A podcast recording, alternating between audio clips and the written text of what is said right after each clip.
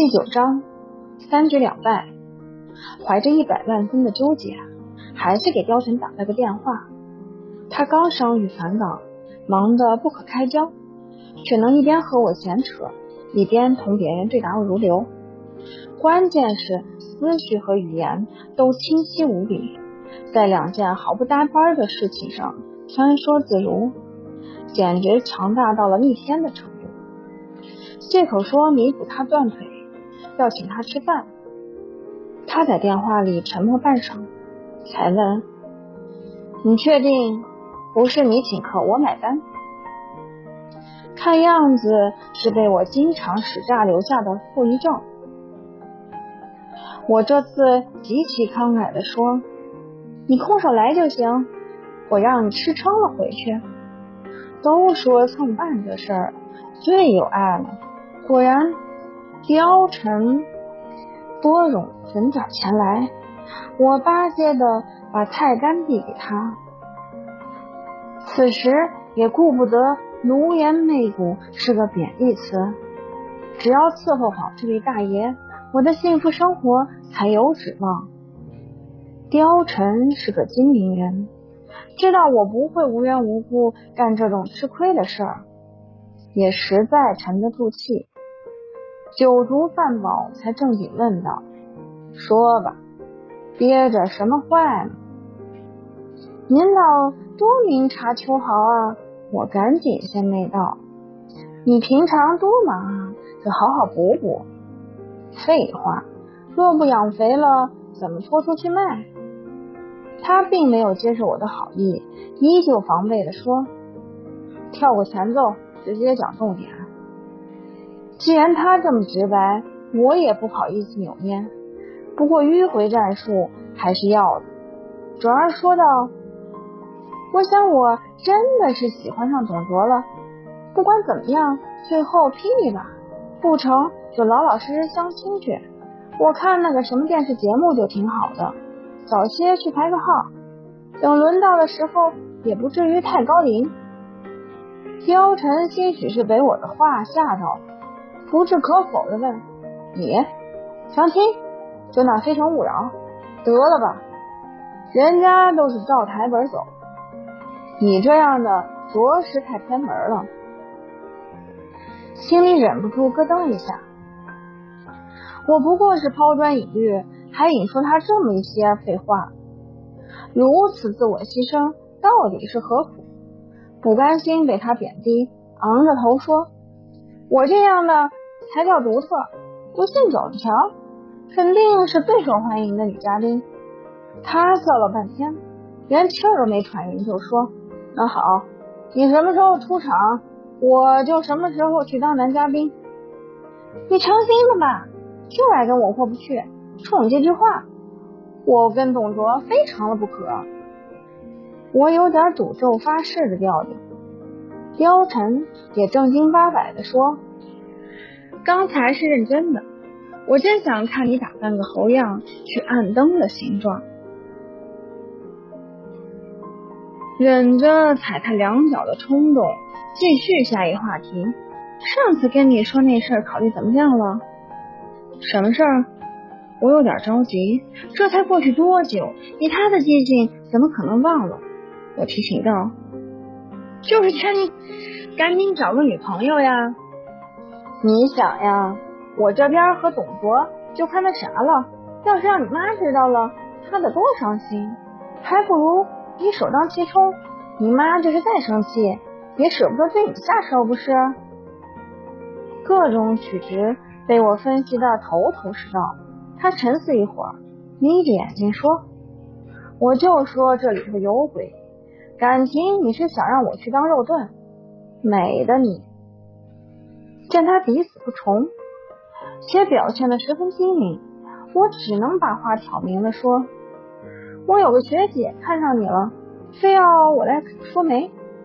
你吃了我的东西，那就得饭债肉偿。”他打量着我土匪的样，仅用零点零一秒就转为悍匪的口气跟我说：“原来你在这儿等着我呢。”什么董卓相亲都是屁话，你肯定跟人拍胸脯说大话了。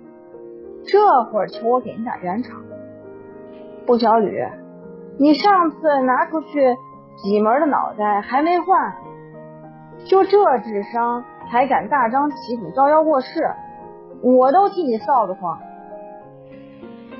眼看谈判陷入僵局，只能晓之以理，动之以情。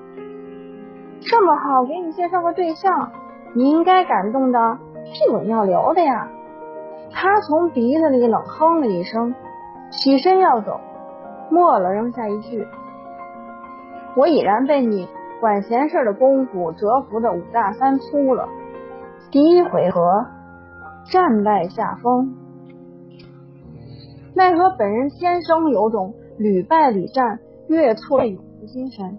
用我妈的话说，就是死皮赖脸、死乞白咧。没两天，我便制定了新战术。再次披挂上阵，这回学聪明了。都说跑得了和尚跑不了庙，为了防止他又拂袖而去，我直接抄他老窝，在他家里坐的。刚进门就碰上他家钟点工刘阿姨，见了我，她那眼神就跟灾星当前一样，十分不待见。好在我也习惯了，大次次的。霸占了貂蝉的沙发，躺下装死，默默等着他忙完出去。哪知他在临走前对我挺尸的嫌弃道：“我没别的要求，你躺着不动就好。”碰巧灵感突发，顺嘴回了句：“我知道，生命在于不动。”紧接着就听见他掩面遁走的声音：“哦耶！”又赢了，好不容易等到貂蝉下班归来，我也终于把他家折腾的差不多了。他对我的出现毫不意外，连眼睛都不抬就问我要吃什么。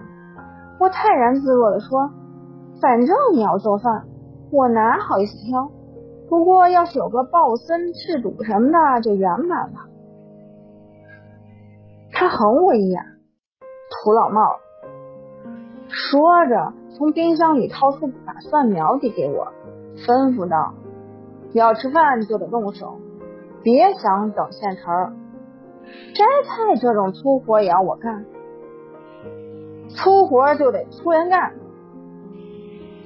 真想一把蒜苗捅死他！不得不说，貂蝉的手艺不赖，一点都不输新南方。想那广告还说什么遇上新南方厨师就嫁了吧？”